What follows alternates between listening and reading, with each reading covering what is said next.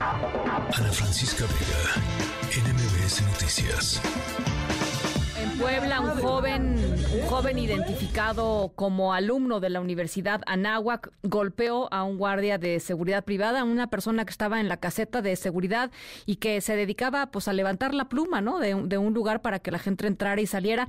Eh, eh, este joven consideró que el trabajador se había tardado demasiado en abrirle la pluma, se bajó de su coche y lo agarró a golpes. Eh, cuando se dio cuenta de que lo estaban grabando, eh, fue que empezó a decir que el trabajador le había golpeado primero y que le había levantado la mano, etcétera.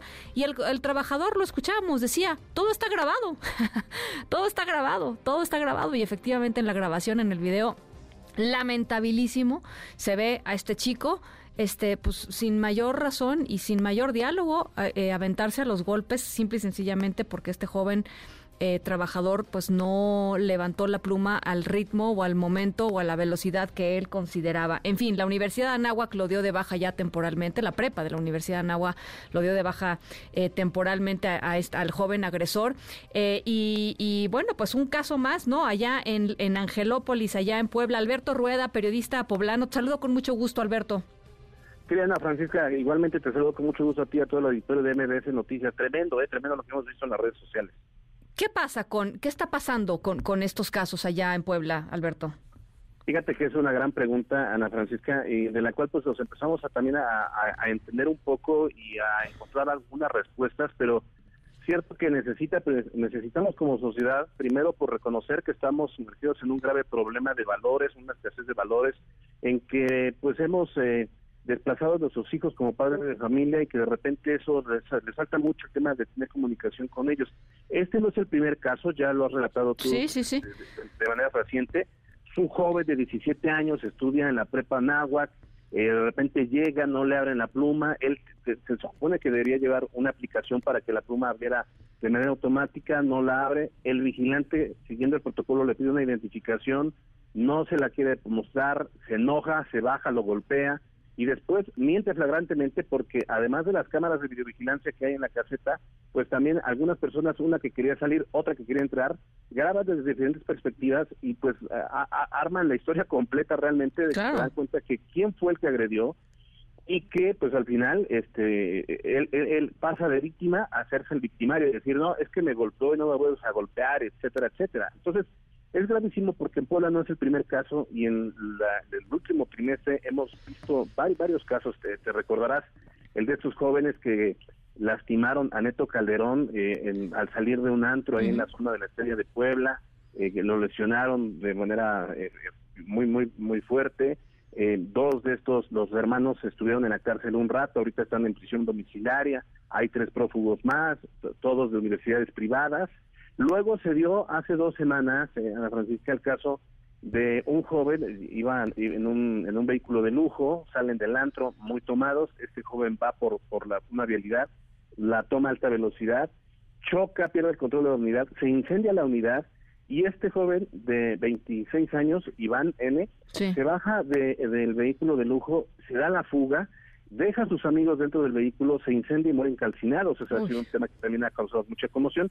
Y este joven se dio a la fuga, está prófugo de la justicia. Y ahora tenemos este nuevo caso, o sea, no no, no es nuevo, sí. pero luego es, es para estremecerse, Ana Francisca, porque después ya vamos conociendo pues que los papás tienen mucho que ver. La mamá también sale en un video de hace algunos meses golpeando ahí en Cuernavaca, Morelos, golpeando a otra mujer y hace en el transcurso de la tarde se reveló un nuevo video donde el papá igual ahí en Lomas de Angelópolis un fraccionamiento pues de lujo aquí en Puebla de una de las zonas más exclusivas igual el papá hace este eh, amenaza al personal y dice yo puedo pagar la multa pero no te va a salvar de la tranquila que te voy a poner y entonces pues estamos viendo un patrón que, que, que, que viene desde casa, ¿no? Oye, ahora, eh, el, había, había trascendido que eh, al trabajador de la empresa de seguridad lo habían despedido. Eh, la empresa sacó un comunicado hace algunos minutos diciendo, no, de ninguna manera no está despedido, nada más este al revés, ¿no? Está, lo, lo, estamos, lo estamos protegiendo y, y él conserva su, su fuente de trabajo. ¿Qué sabes al respecto, Alberto?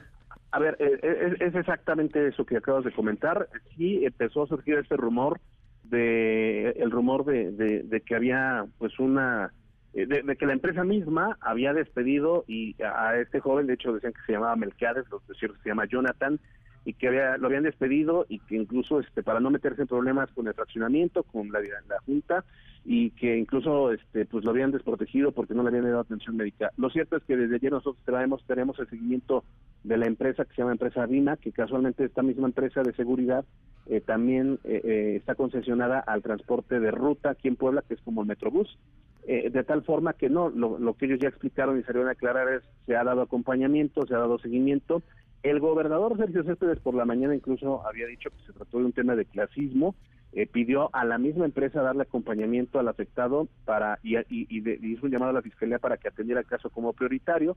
Y en la tarde pues se colgaron varios. Incluso Alejandro Armenta también dijo que era inaceptable que la empresa lo hubiera ocurrido y que lo estaba buscando incluso casi casi para contratarle que formara parte de su equipo. Pero ya la empresa se a desmentir se ha dado el acompañamiento médico y jurídico a este joven que llama la atención porque habrá también que ver la verdad es que si tú ya viste el video, el trabajador de seguridad privada se ve muy chavito. Sí, sí, sí, es muy chico. que parece menor de edad. Habrá que ver, que yo creo que eso se va, se va a comenzar a saber en, el proceso de las investigaciones. Bueno, eh, por lo pronto, ¿cuál es el estado de eh, el agresor? O sea, ¿en, qué se encuentra el tema con el agresor? Bueno, eh, por la mañana la prepa Nahuac lo que dijo es que estaban...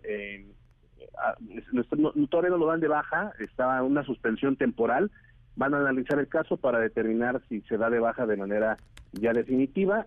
Hasta el momento todavía no se sabe el estatus del joven, seguramente está en casa con sus papás o ya se fue. Eh, ellos se sabía que también tenían una casa en, Cuernavaca, Morelos.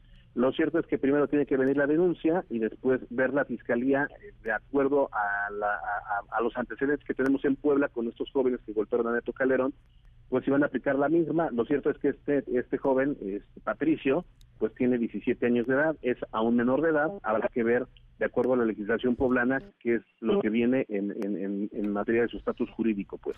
Eh, entonces, no hay todavía una denuncia interpuesta ni por la empresa ni por el ni por el trabajador afectado, ¿no? El golpeado. Hasta el momento no se sabe, la, empresa dijo que ha dado acompañamiento jurídico y también estamos a la espera de que la Fiscalía General del Estado, en voz de Gilberto Higuera, que es el titular, confirmen si ya se presentó la denuncia.